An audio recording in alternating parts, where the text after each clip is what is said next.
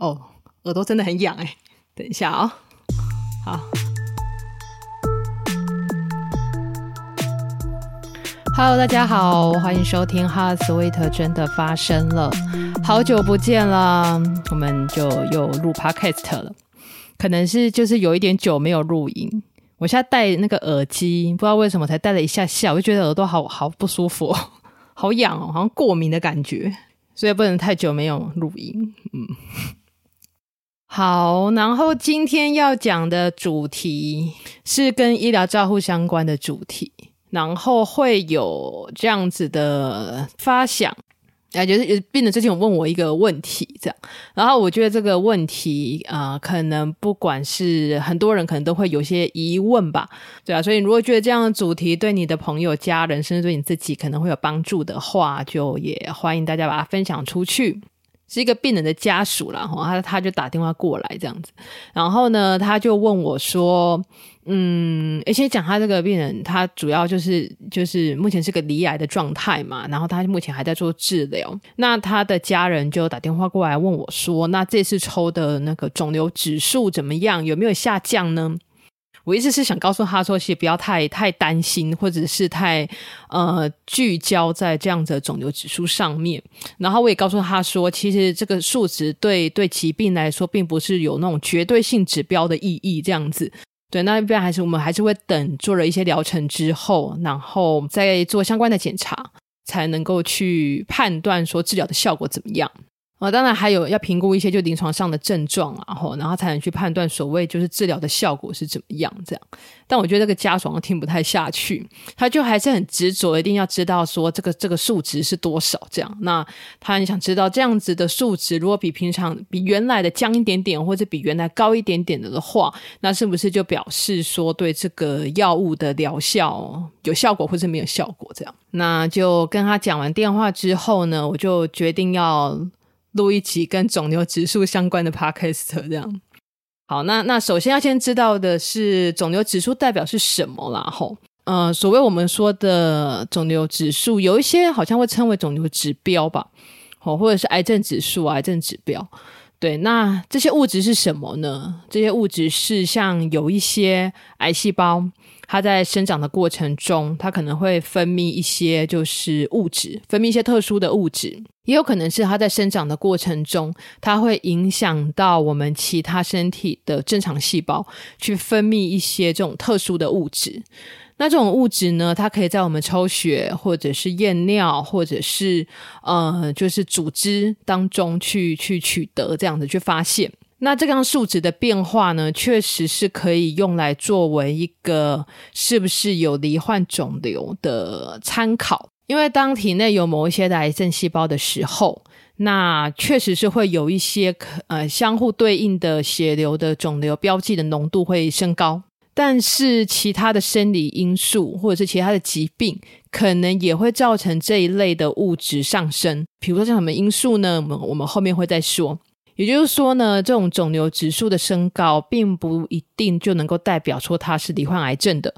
对，那当然哦，就是指数如果这个指数是正常的的话，也不能够表示说就绝对没有癌症。哦，所以就是肿瘤标记并不能够直接用于说去诊断一个癌症是否存在。那刚刚有说嘛，哈，就是像有一些的癌症呢，它会有一些相对应的血中的肿瘤标记。就是有一些相对应的肿瘤指数啦，吼，这些指数可能在抽血的时候会发现是比较高的，像是哪一些呢？最常见的大概就是腺体癌，嗯，腺体癌的意思就是指一个癌症细胞的形态，像大家比较常听到的可能是肺腺癌，肺腺癌是肺癌的一种，但是肺癌它里面有很多的组织嘛，其有一种细胞的形态呢，就是腺体，就是。英文叫 adenocarcinoma 啦，对，反正就是腺体癌这样一种组织的形态。那像这种腺体癌呢，呃，在我们肠胃道也常常会发现，比如说像大肠、像胃、像胰脏，常见的都是这种腺体癌。那它比较会对应到的就是一个叫做 CEA 的肿瘤指数、肿瘤指标。哦，那 CEA 中文好像翻成癌胚抗原呐，吼。对，那在肠胃道的腺体癌当中，这种 CEA 就会比较容易被过度表现。那大家如果有在做健康检查的话，现在其实越来越多的健康检查，大概也会去抽这样子的指数。对，那如果说这样子的肿瘤指标一旦验出来比较高的的话呢，那就会考虑说是不是在做其他进一步的检查。但刚刚有讲到嘛，就是其他的生理因素啊，或者疾病也有可能导致这些啊肿瘤指标上升。那比如说像什么呢？像是持续有在抽烟的人，或者是有消化道溃疡的人，或者是有些发炎，比如说啊肠胃道的发炎、胰脏发炎，嗯，或者是像啊慢性阻塞性的肺部疾病。这些问题呢，或这些慢性病也有可能导致我们体内的这个 CEA，就是癌胚抗原的浓度比较高，但是它并不代表说就有癌症嘛，吼。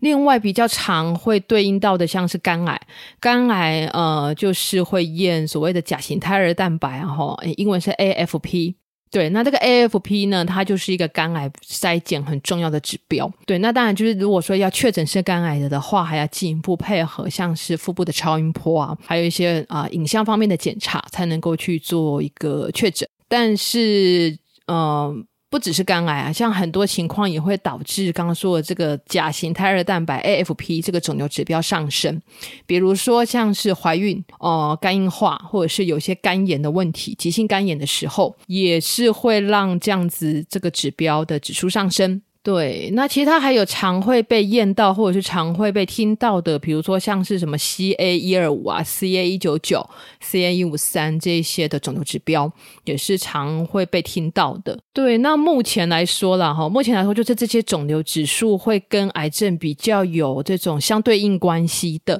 主要还是以肠胃道的癌症，还有像是一些生殖细胞癌会比较，有密切的关系。生殖细胞癌像什么呢？像是就是跟生殖有关的嘛，好像是卵巢癌啦、子宫颈癌啊、男性的社会腺癌啦。像这几年哦，呃，一直在推那个社会腺癌的筛检嘛，那我们会验 PSA。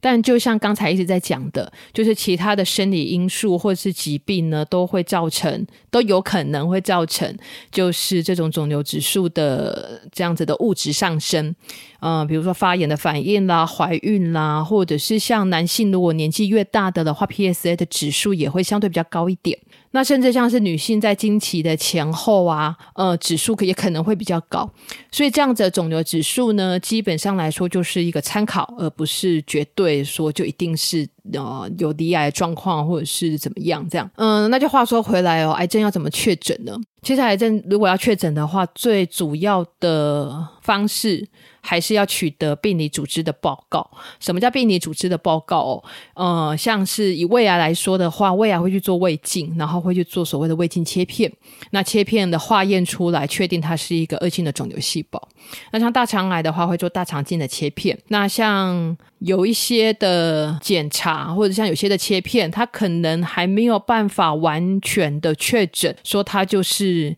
一个癌症，或者是没有办法确定说它侵犯的程度。那以肠胃道来说，有时候甚至会去做一个小手术。那这个小手术最主要就是去探查呃身体里面的组织的状况，就是其实诊断的部分还是要以病理组织去做一个确诊，会是最准确的。那我们回到一开始这个病人的状况哦，那他目前是在接受化学治疗。那对他来说，像这样抽肿瘤指数的意义是什么呢？那大概就还是会来看看说啊，肿瘤对于这个药物的反应怎么样。那当然就是一个参考的指数啦，吼，并不能说，呃，这个这个指数变低了，或者是这个指数变高了，就是表示说效果很好，或者是不好啦，吼。那也不能拿这种肿瘤指数来当做是一个是不是完成疗程哦这样子的做法。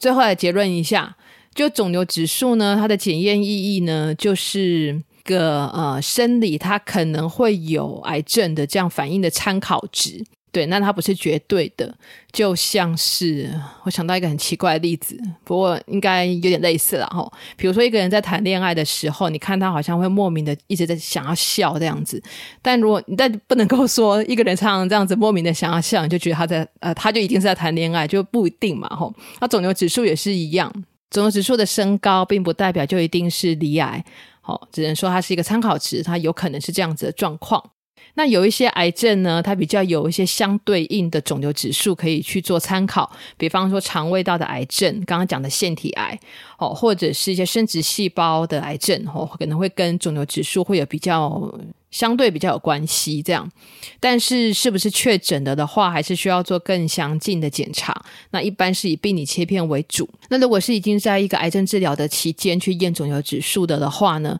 最主要当然还是要去评估一下治疗的效果怎么样。但这个也不是百分之百的绝对了，然后就就是它还是只是一个参考的指数而已。那希望今天这样子的主题呢，有带给大家一些新的资讯。